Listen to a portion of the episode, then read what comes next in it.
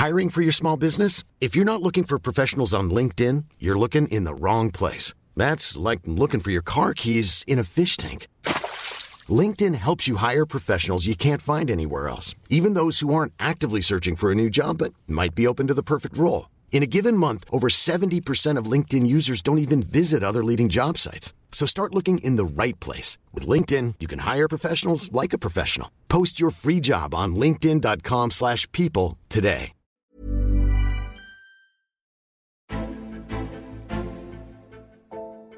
Der FC Schalke 04 schreibt in den vergangenen Monaten jetzt nicht zwingend eine Erfolgsstory. Sportlicher Absturz, die Causa Tönnies, nun eine Landesbürgschaft gegen die Schulden und drohende Abgänge einiger Stars. Wie steht es eigentlich wirklich um den Kultclub aus dem Ruhrgebiet? Darüber wollen wir jetzt sprechen und das tun wir mit einem Gast, der den Verein genau kennt. Schalke-Reporter Jan Wochner vom WDR kennt ihr vielleicht aus der legendären Bundesliga-Konferenz im Radio. Jan, grüß dich. Hallo Tobi. Jan, du bist ganz nah dran am äh, FC Schalke seit acht Jahren mittlerweile für den äh, WDR.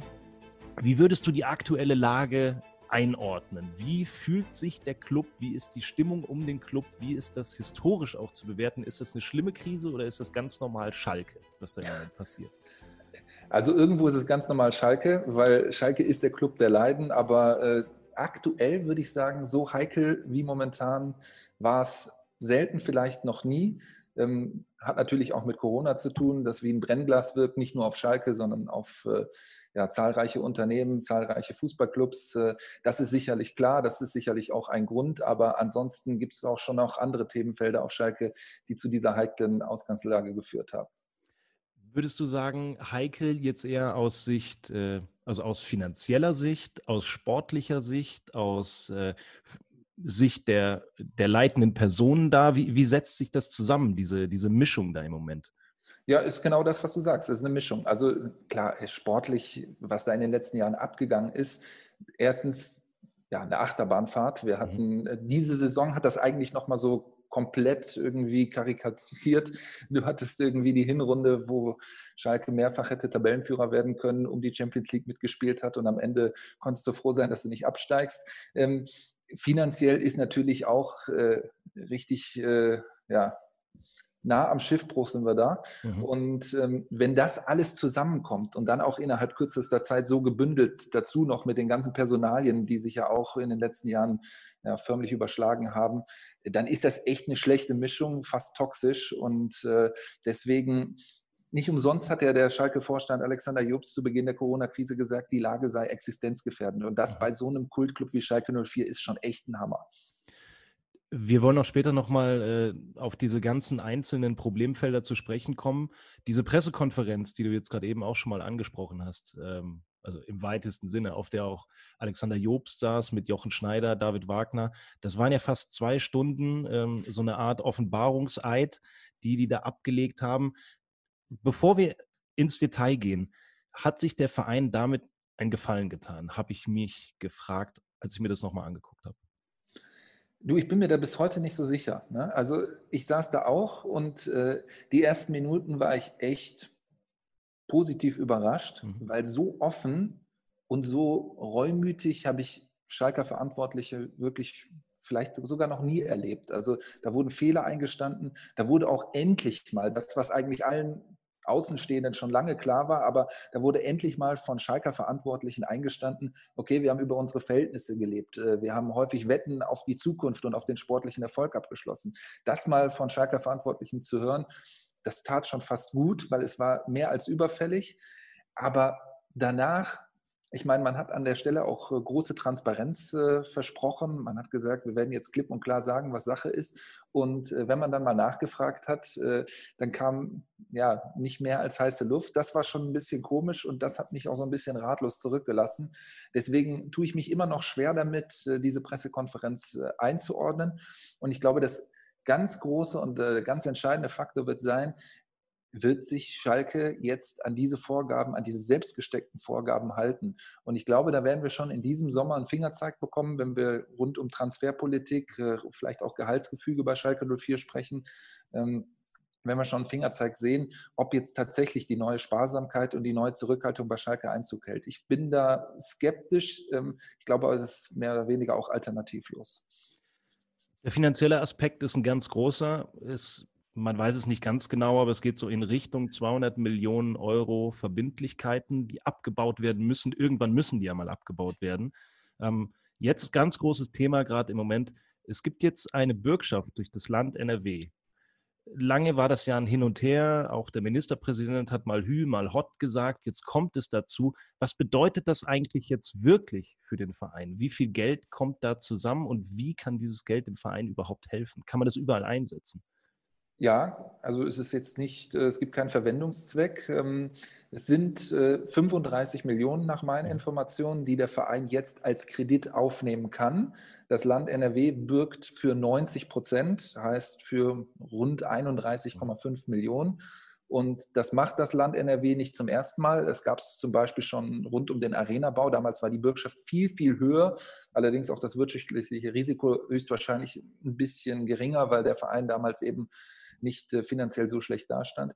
Ähm, das macht das Land NRW aber jetzt nicht aus Nettigkeit und auch nicht, weil Armin Laschet irgendwie großer Schalke- oder Fußballfan ist, sondern das macht das Land, nachdem es äh, ja, mehrstufiges Prüfungsverfahren abgeschlossen hat und sagt, das Risiko, dass Schalke hops geht finanziell gesehen, ist relativ gering oder vielleicht äh, überhaupt nicht da. Ähm, genaue Details hat das Land NRW jetzt nicht äh, preisgegeben, aber ähm, da wird jetzt nicht mit Steuergeld um sich geschmissen. Und wenn wir mal in die Historie schauen, auch bei Borussia Dortmund gab es so eine Bürgschaft hier in NRW. Mhm. Ähm, bislang ist da nie ein Euro Steuergeld äh, angefasst worden. Bislang konnten die Vereine ihre Schulden immer zurückzahlen oder sie dann immer auf die lange Bank schieben, wie Schalke 04 es häufig gemacht hat. Ähm, das, die andere Frage, die du gestellt hast, wofür braucht Schalke das Geld? Also sie selbst sagen, wir nutzen das nicht für Spieleeinkäufe, mhm. wir nutzen das zur Deckung laufender Kosten. Da gibt es einige, unter anderem auch die laufenden Gehälter, die bei Schalke ja immer ganz gut reinhauen. Und ähm, ich finde, das ist wieder so eine Milchmädchenrechnung. Ne? Also wenn du 35 Millionen aufnimmst und sagst, das nutzen wir für unsere laufenden Kosten, aber gleichzeitig möglicherweise Alexander Schwolo für 8 Millionen aus Freiburg holst ja. und dann sagst, ja, das ist ja ganz anderes Geld, was wir uns da besorgt haben, dann passt das nicht ganz zusammen. Natürlich wird diese Bürgschaft auch Schalkes Möglichkeit, Spieler zu verpflichten, erhöhen. Ich will jetzt gar nicht wissen, wie das bei Fans anderer Vereine ankommt, weil da findet man dann im Internet, glaube ich, jede Meinung äh, und sonst ja. wo natürlich auch.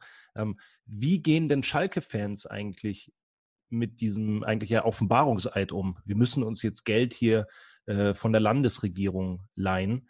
Ähm, ich weiß noch, war damals auch ein bisschen näher dran an dieser Borussia Dortmund-Geschichte. Das kam jetzt auch nicht bei allen Dortmund-Fans gut an, dass man sagt, ja, ihr habt den Verein so äh, fast gegen die Wand gefahren und jetzt muss euch da irgendjemand helfen. Wie, wie gehen Schalke-Fans mit dieser, mit dieser Entwicklung rund um diese Bürgschaft um? Auch ganz unterschiedlich. Man muss dazu sehen, dass Schalke auch ja, ein irgendwie soziokulturell ein ganz diverses äh, Umfeld hat, was jetzt auch die Fans angeht. Wir sprechen bei Gelsenkirchen über äh, meiner Meinung nach ist das immer noch aktuell. Ich bin nicht ganz sicher, aber ich glaube, es ist immer noch die Stadt mit dem geringsten Durchschnittseinkommen Deutschlands.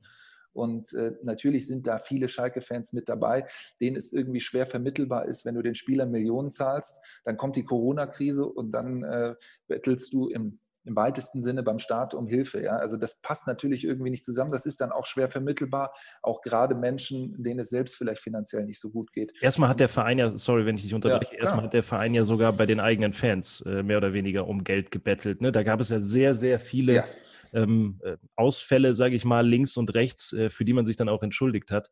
Ähm, das war ja alles äh, kein besonders äh, sauberer Vortrag in den letzten Monaten. Das war peinlich. Das war also hochgradig peinlich. Äh, das war dieser Härtefallantrag, bei mhm. dem Schalke 04 den eigenen Fans eigentlich voll vor den Kopf gestoßen hat und in einer Art und Weise, die ich also es gab ja auch andere Bundesligisten, die da, sage ich mal, ein bisschen zögerlich vorgegangen ist. Und Schalke ist einfach, äh, das war unter aller Kanone. Das kann man nicht anders sagen. Der Verein hat sich mittlerweile dafür entschuldigt. Mittlerweile kann man auch sagen, glaubhaft dafür entschuldigt auf dieser Pressekonferenz, die du eben angesprochen hast. Ähm, aber also Schalke 04, wirklich Elefant im Porzellanladen trifft es nicht. Es war viel schlimmer. Es war Dinosaurier im Porzellanladen. Ich glaube, man muss das einmal kurz, äh, kurz klarstellen für die Hörer, die sich da nicht so gut mit auskennen. Es wurde praktisch darum gebeten, genau zu begründen, von Seiten der Fans, warum man das Geld für die ausstehenden ähm, ja, Heimspiele, die wegen Corona nicht mit Zuschauern stattfinden können, äh, warum man das zurückhaben möchte und ob man es sich doch lieber dem Verein äh, überlassen will, das so in abgeschwächter Form. Ja, das trifft es Ja, so nach dem Motto, bitte begründet, wieso ihr das Geld braucht, äh, wieso es euch wirtschaftlich in Anführungsstrichen schlechter als uns geht.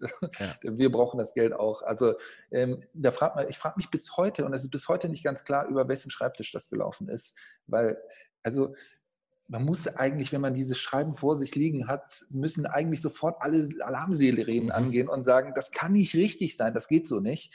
Aber es ist tatsächlich so an die Fans verschickt worden.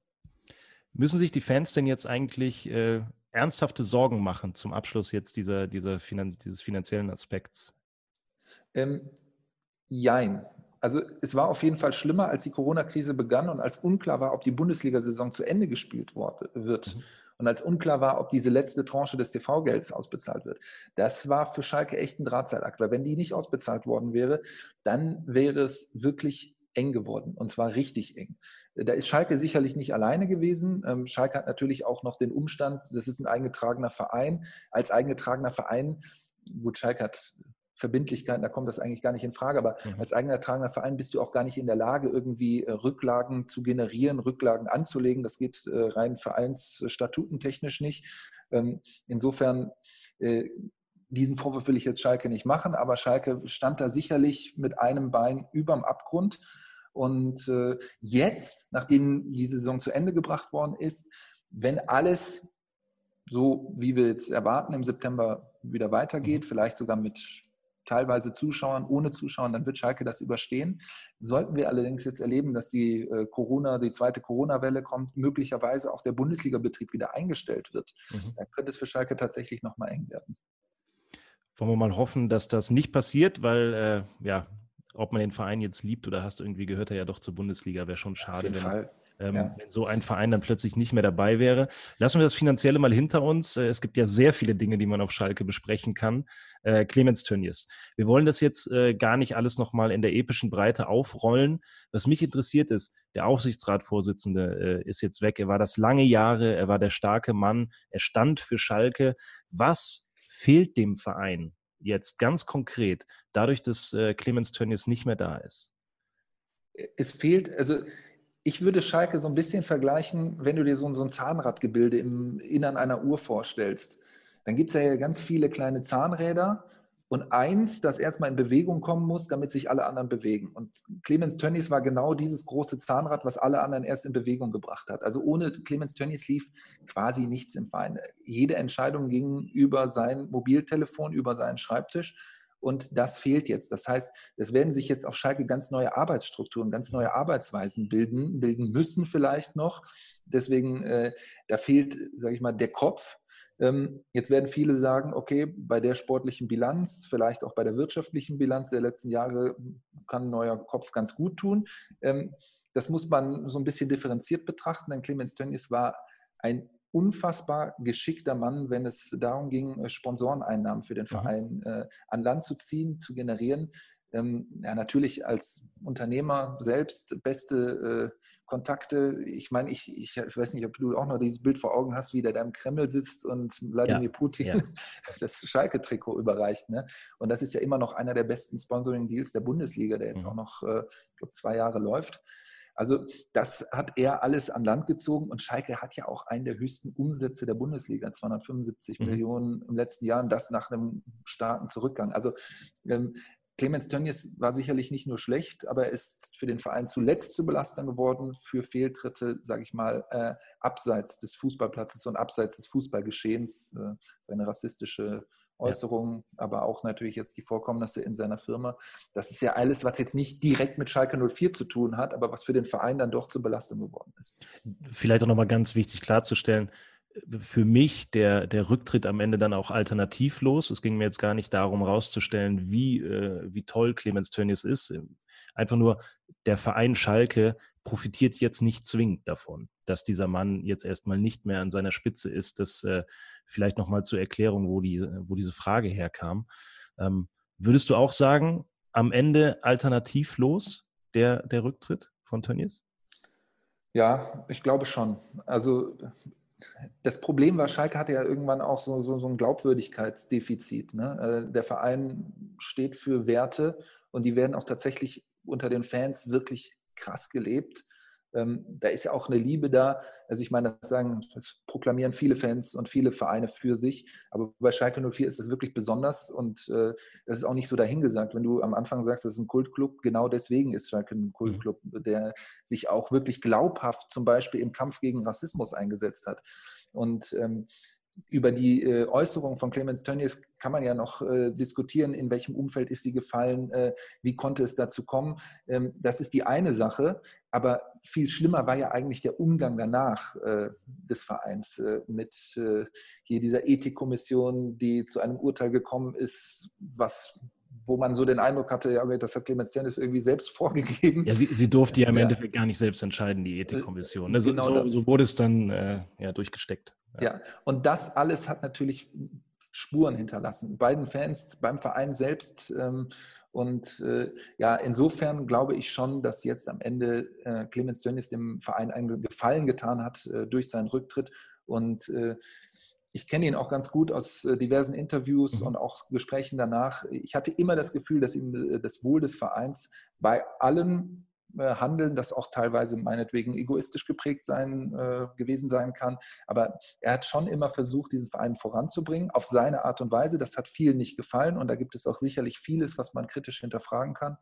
Aber ähm, ich glaube, am Ende hat er gemerkt, okay, wenn ich jetzt hier nicht die Reißleine ziehe, dann schade ich meinem Verein nur noch. Und ich glaube, das war sein Beweggrund, ja. Du hast gerade eben davon gesprochen, neue Arbeitsstrukturen, neuer starker Mann. Wer kann denn dieser neue starke Mann, dieser neue Leader auf Schalke sein? Ist es Jochen Schneider oder muss da noch auf äh, lange Sicht jemand dazukommen? Also jetzt ist äh, hier Dr. Jens Buchter, äh, ja Vorsitzender des Aufsichtsrats. Äh, das ist jetzt keine Überraschung. Ähm, das ist jetzt auch kein, sage ich mal, Paradigmenwechsel, weil das war, wenn man so will, Tönnies Vertrauter im Aufsichtsrat. Ähm, die beiden waren zum Beispiel auch Teil des Eilausschlusses äh, Ausschusses, nicht Ausschlusses, ähm, die jetzt, sage ich mal, sich zusammengesetzt haben, wenn der Aufsichtsrat irgendwie eine Eilentscheidung über einen möglichen Spielerverkauf oder einen Spielertransfer äh, tätigen musste. Ähm, ganz interessant, der ist äh, Spezialist für bankrechtliche Angelegenheiten. Also das könnte Schalke ganz gut tun. Äh, sportlich äh, konzentriert sich alles auf Jochen Schneider, das ist mhm. richtig. Ähm, es gibt auch noch keinen Finanzvorstand, keinen Nachfolger für Peter Peters, der auch nach zwei Jahrzehnten in den Sack gehauen hat. Mhm. Ähm, und Jochen Schneider ist die Dreh- und äh, ja, der Dreh- und Leitstelle, ja. der Dreh- und Angelpunkt schlechthin bei Schalke 04. Ähm, es geht alles jetzt, äh, auch was jetzt die Kaderplanung fürs nächste Jahr angeht, gemeinsam mit Michael Reschke, der sicherlich mhm. auch im Hintergrund arbeitet, aber ähm, da geht alles äh, über die Personalie Jochen Schneider, ja. Gutes Stichwort, Kaderplanung. Wollen wir mal ein bisschen sportlicher werden, äh, einmal draufschauen.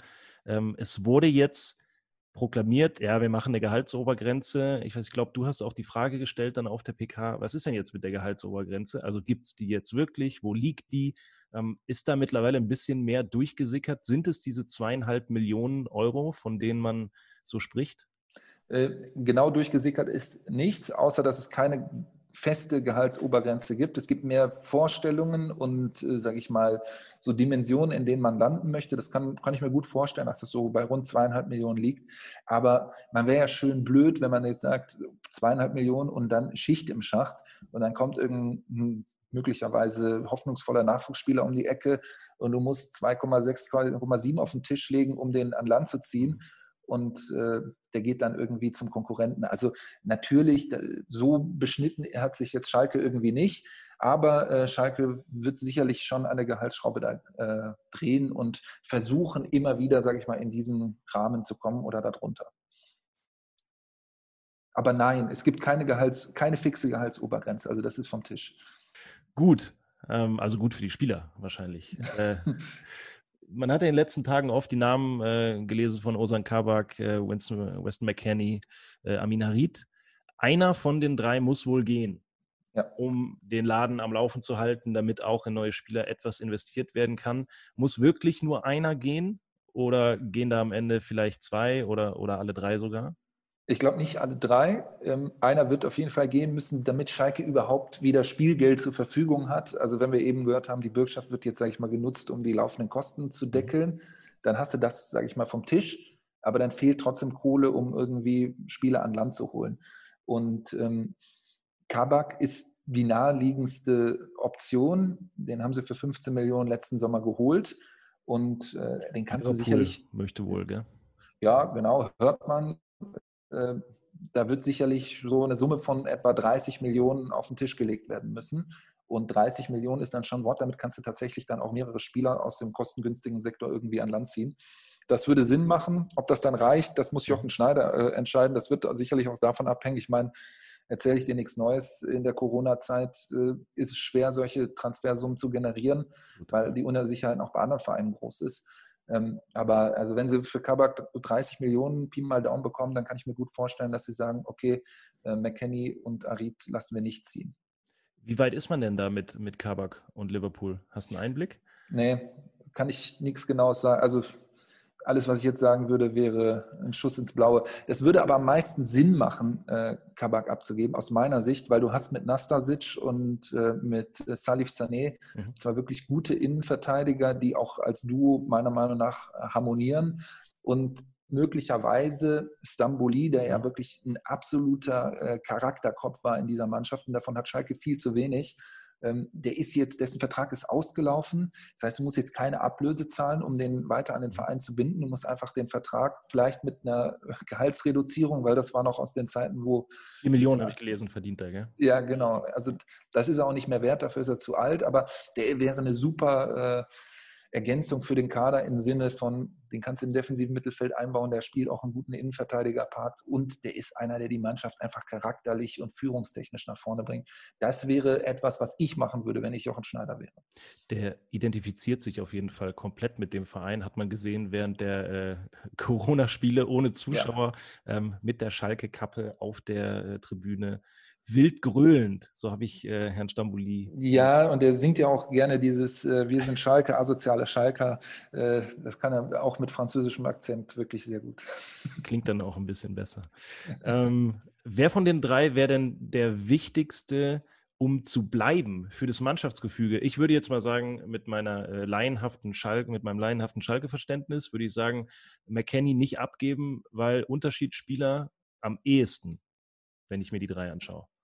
Ja, ähm, ich weiß, was du meinst, sehe es aber anders. Mhm. Also McKenny äh, ist, der kam echt unfit aus der Corona-Zeit. Ne? War ja auch unglücklich, dass er dann auch da irgendwie erzählt hat, dass er irgendwie nachts immer bis, weiß ich nicht, äh, 1 Uhr nachts irgendwie auf der Playsee gedaddelt hat und dann erst sein Training in der Nacht absolviert hat und bis 15 Uhr gepennt hat. Mhm. Ähm, so kam der auch, der war wirklich beweglich wie eine Tonne oder so ein 7,5 Tonner im Rückwärtsgang, als er aus der Corona-Krise kam. Und das ist echt aufgefallen. Und das passte auch gar nicht zusammen mit seinen Ambitionen, irgendwann mal in die Premier League zu wechseln.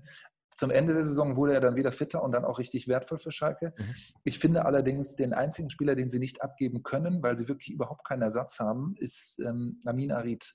Und, äh, Von der Kreativität her meinst du? Genau. Ja. Und das ist, äh, tatsächlich auch irgendwie so ein bisschen ja, essentiell für das System, was äh, David Wagner spielen möchte. Der hat eine Mannschaft, die vor allem defensiv arbeiten soll gegen den Ball und im Spiel nach vorne dann tatsächlich auch einen braucht, der mehr oder weniger aus dem Nichts einen Überraschungseffekt äh, kreiert. Und das kann Weston McKenney eher nicht, wenn überhaupt mit seiner Körperlichkeit. Aber ähm, Amina Ried kann das auch mit seinem Füßchen. Und ich glaube, deswegen wird auch David Wagner sagen, den Spieler äh, bitte nicht abgeben. Ich habe mich gefragt, jetzt wo du äh, den Namen David Wagner aufbringst, warum genau, und ist vielleicht jetzt ein bisschen überspitzt formuliert, aber warum genau ist er eigentlich noch Trainer? Mhm. Ähm, die Rückrunde war verheerend schlecht, wenn man es nur mal sportlich äh, hinlegt. Neun Punkte, glaube ich. Ähm, das ist, also ich kann mir kein, äh, ich kann mir nichts vorstellen, warum der noch da ist. Kannst du etwas Licht ins Dunkel bringen? Zum einen, weil er einen langfristigen Vertrag hat ja. und eine Abfindung Schalke Geld kosten würde. Äh, das, also ich bin mir sicher, dass das mit reingespielt hat. Mhm. Zum anderen, weil die Verantwortlichen irgendwann in der Rückrunde gemerkt haben, okay, es geht sowieso nichts mehr nach oben, es geht nichts mehr nach unten, also wieso nicht beim Trainer bleiben? Und weil natürlich alle auch noch die Hinrunde im Kopf haben. Und da hat Schalke wirklich starken Fußball gespielt. Das war, also bin ich der festen Überzeugung, es war kein Zufallsprodukt. Schalke war mhm. top organisiert was allerdings wirklich frappierend aufgefallen ist, Schalke hat eine erste Elf, die funktioniert hat. und Schalke hat danach eine Mannschaft, die unteres Zweitliganiveau hat. Ähm, ist meine wirklich okay. feste mhm. Überzeugung. Und äh, die Spieler, die dann danach kamen und die da eingesetzt worden sind, äh, konnten halt 0,0 dieses enorme Verletzungspech, äh, ja, was Schalke wirklich hatte. Also viele mhm. sagen ja immer, ja, wir auch Verletzungspech, aber bei Schalke haben ja teilweise mehr als elf Spieler gefehlt und davon irgendwie sieben oder acht aus den, aus ersten elf. Dass das die Mannschaft nicht kompensieren kann, also fand ich schon irgendwie nachvollziehbar. Allerdings will ich David Wagner nicht komplett in Schutz nehmen. Er hat auch eine Menge Fehler gemacht in der Rückrunde. Und ich finde, als seine Mannschaft beim späteren Absteiger Fortuna Düsseldorf in der ersten Halbzeit auf, äh, ich glaube, 28 Prozent Ballbesitz kam, mhm. Äh, war das eine Angsthasentaktik, die diesem Verein nicht gerecht wird. Ganz egal, ob du eine Mannschaft zur Verfügung hast, die das jetzt kann oder nicht. Da geht es auch so ein bisschen um Stolz und irgendwie auch so Selbstverständnis. Und äh, das ist in der Rückrunde stark geschwunden. Deswegen bin ich super gespannt. Und mhm. ich glaube, das wird eine ganz entscheidende Phase auch für Schalke 04 in den nächsten Jahren, wie diese Mannschaft sich jetzt zum Start der neuen Saison präsentiert. Sowohl was das Selbstverständnis angeht, als auch was den sportlichen Erfolg angeht. Also ob das eine Mannschaft wird, die wieder mit breiter Brust rausgeht oder ob das weiter so ein Duckmäuschen bleibt, wie das jetzt in der Rückrunde der Fall war. Denn wenn das der Fall sein sollte, glaube ich, wird sich das auch sofort wieder auf den Trainer rückwirken. Dann kommst du nicht umhin, einen Trainer zu wechseln. Äh, dann wird weiter gezählt werden. Jetzt sind wir bei 16 Bundesligaspielen ohne Sieg, dann bis irgendwann bei 20 möglicherweise. Und dann wird der Druck auch zu groß. Und dann ist wirklich, also dann, dann steckst du knietief im Schlamm. Eine Nachfrage dazu noch. Sehen denn die, die Verantwortlichen in David Wagner wirklich noch einen Trainer für einen Aufbruch? Es muss ja auch bei allem Negativen, über das wir jetzt auch geredet haben, es muss ja in irgendeiner Weise auch jemand vorangehen und sagen, das ist jetzt alles mal egal. Wir spielen hier trotzdem erfolgreichen Fußball im Rahmen der Möglichkeiten. Kann man das in David Wagner jetzt noch sehen nach dieser Rückrunde? Das muss jeder für sich selbst äh, beantworten. Ich habe die Überzeugung, dass äh, die Schalker Verantwortlichen diese Überzeugung haben. Also okay. ich, ich kaufe denen das ab, ja. Ich glaube aber schon, dass irgendwo im Hinterstübchen natürlich die eben genannten Punkte da alle mit reinspielen. Also die positiven Punkte von Wagner und auch, sage ich mal, die Zwänge, die dieser Verein jetzt irgendwie hat. Was Wagner, glaube ich, wirklich ganz gut kann, ist äh, mit äh, jungen Spielern arbeiten. Und das wird ja jetzt auch der Weg bei Schalke 04. Das wird zwangsläufig mehr auf Spieler aus der knappen Schmiede gesetzt werden, aus dem clubeigenen Nachwuchs. Und äh, ich glaube, dass da, auch der Punkt und die Hoffnung ist, dass David Wagner da seine Stärken eben noch weiter ausspielen kann und dann äh, eben diese Mannschaft irgendwie kostengünstiger wieder in die Spur bekommt. Wir wollen einmal ganz kurz streifen die, äh, die Thematik Transfers. Wer kommt noch dazu? Wir haben vorhin schon mal gesagt, Alexander Schwolo, der, der Transfer ist noch nicht ganz fix, korrekt? Nee. Aber er wird wohl kommen. Wahrscheinlich, ja. Spiel wie, natürlich. Wie passt das zusammen? Also wie, wie, passt das zusammen mit dem, mit dem Sparkurs? Weil das ist einer der besten Torhüter der Bundesliga. Der kommt jetzt trotzdem noch zu Schalke. Da muss man sehr äh, gut verhandelt haben. Ja, also soll so rund um 8 Millionen irgendwie sich einpendeln. Das ist für Schalke echt viel Geld. Echt viel Geld. Allerdings die Erfahrung aus der Vorsaison, wenn du im Tor Probleme hast und wenn du im Tor Unsicherheit ausstrahlst, dann ist vieles, was du davor aufbaust, einfach über den Haufen geworfen, ist kaputt.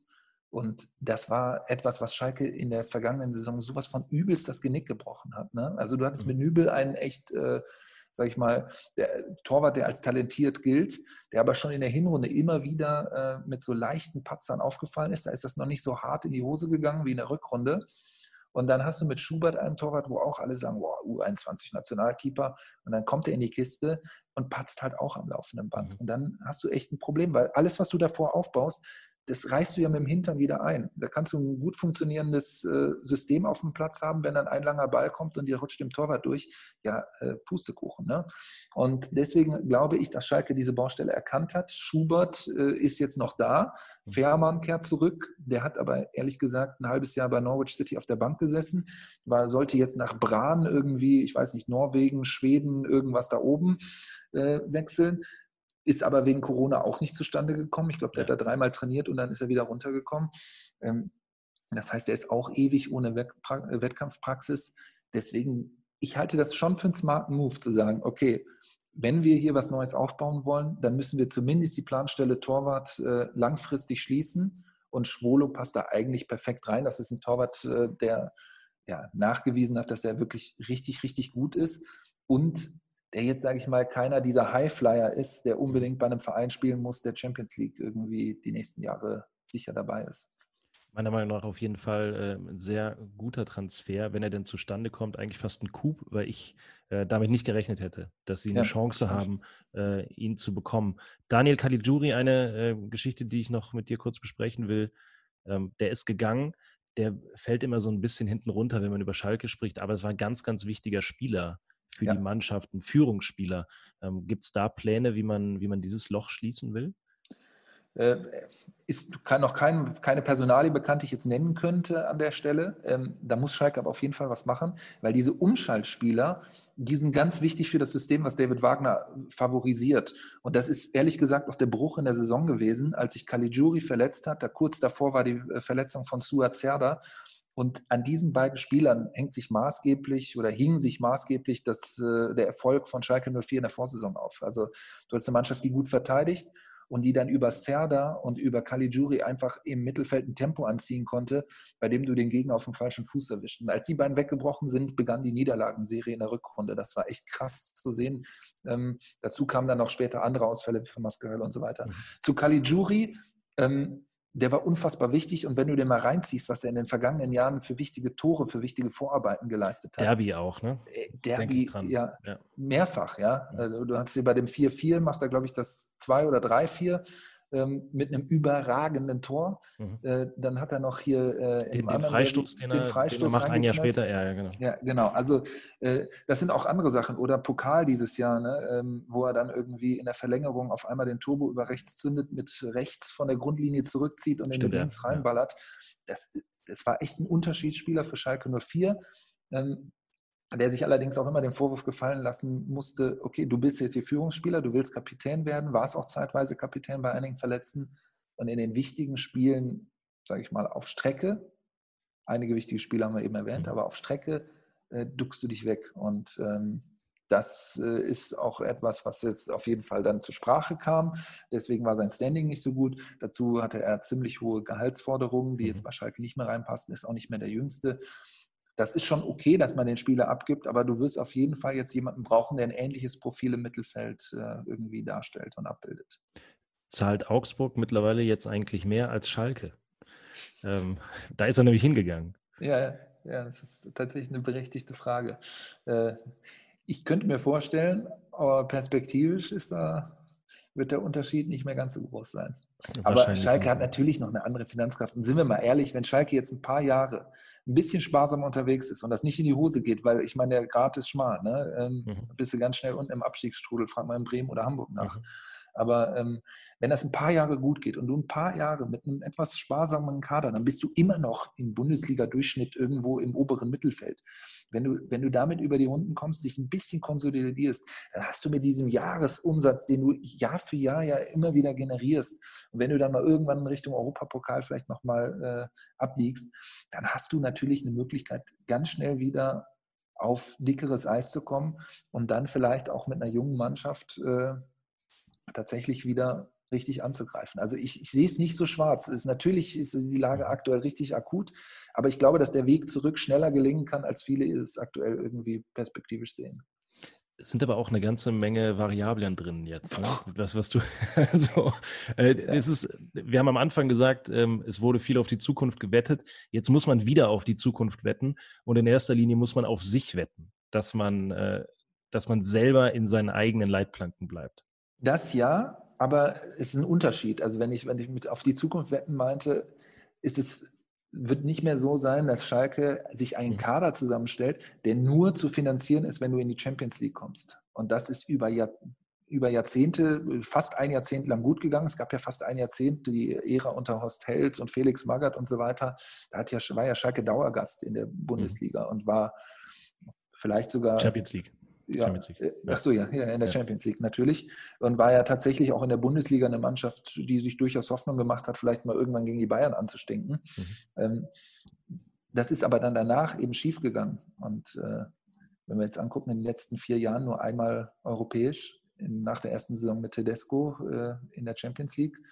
Und der Kader hat ja immer noch, so sage ich mal, Champions League Gehaltsniveau gehabt. Also das, das ist natürlich, das geht dann nicht, irgendwann nicht mehr gut. Bringt mich zu meiner letzten Frage, die ich mir hier, habe ich hier in großen äh, Lettern aufgeschrieben.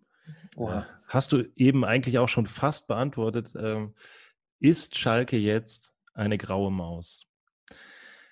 Also, wenn du, wenn du dir das überlegst, du kommst wirklich nicht mehr jährlich in, äh, nach Europa, vielleicht geht es demnächst mal dahin. Man will versuchen, irgendwie nicht abzusteigen, so klang das äh, für mich durch auf, auf der Pressekonferenz. Das klingt nach übelstem Mittelmaß, eigentlich was, äh, womit sich Schalke noch nie zufrieden gegeben hat. Also der Verein wird nie eine graue Maus sein, weil er bei zu vielen Menschen im Herzen verankert ist und das wird sich auch so schnell nicht ändern. Sportlich, jo, geht es eher vielleicht Richtung graue Maus die nächsten Jahre. Ich habe äh, gesehen, ich glaube, äh, diese Woche vor zehn Jahren hat der Verein äh, Raul. Raul verpflichtet. Ja. ja? Mhm. Also so ein Glanz auf Schalke. Pff, mir fällt kein Spieler an, der noch nicht mal irgendwie so, sag ich mal, den Glanz der linken Fußspitze von Raul mhm. irgendwie in sich äh, vereint. Äh, am ehesten noch Suat Serde, aber auch der ist ja jetzt keiner, der irgendwie Massen in die Stadien lockt.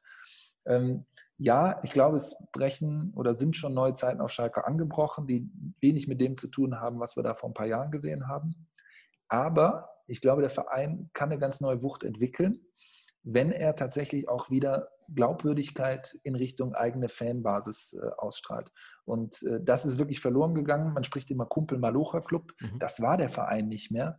Und wenn du es jetzt schaffst, aus dieser ausgezeichneten äh, Jugendschmiede, die ja Stars ohne Ende in den letzten Jahrzehnten produziert hat, äh, wenn du es jetzt schaffst, da ein paar Spieler zu generieren, die wirklich schnell in die Mannschaft aufrücken, die da wirklich auch äh, wieder, sage ich mal, so dieses Malochertum verkörpern, die noch nicht die Millionengehälter einstreichen, aber trotzdem für einen ordentlichen und ansehnlichen Kämpferfußball mit der ein oder anderen spielerischen Note, Stichwort Arid irgendwie sagen, mhm. dann kann es auf jeden Fall auch wieder eine Mannschaft an den Start bringen, die ihre Fans hinter sich äh, versammelt. Die sind nämlich so ein bisschen von der Brücke gegangen. Mhm. Und äh, dann kann es zumindest Richtung Königsgraue Maus gehen. Hoffnungsvolle Worte zum Abschluss dieses Podcasts. Jan, ich möchte mich ganz, äh, ganz herzlich ne? bedanken. Ja? Aber es ist ein, ein hehrer Ansatz, sagt man, ja. glaube ich. Äh, ganz vielen Dank, Jan, für die, äh, für die tollen Einblicke auf Schalke, sagt man ja. Ähm, weiterhin alles Gute beim WDR. Wir hören zu, wenn du berichtest, äh, auch in der Bundesliga-Konferenz. Ähm, vielleicht kommen wir sogar noch mal in diesem Podcast auf dich zurück. Hat sehr, sehr viel Spaß gemacht. Euch zu Hause äh, bleibt noch äh, ja, der Tipp mit auf den Weg zu geben abonniert diesen Podcast, empfehlt ihn weiter. Wir haben ganz äh, viele solche Expertenstücke und natürlich Interviews mit äh, Sportstars aus allen Branchen. Danke dir, Jan. Euch zu Hause einen schönen Tag.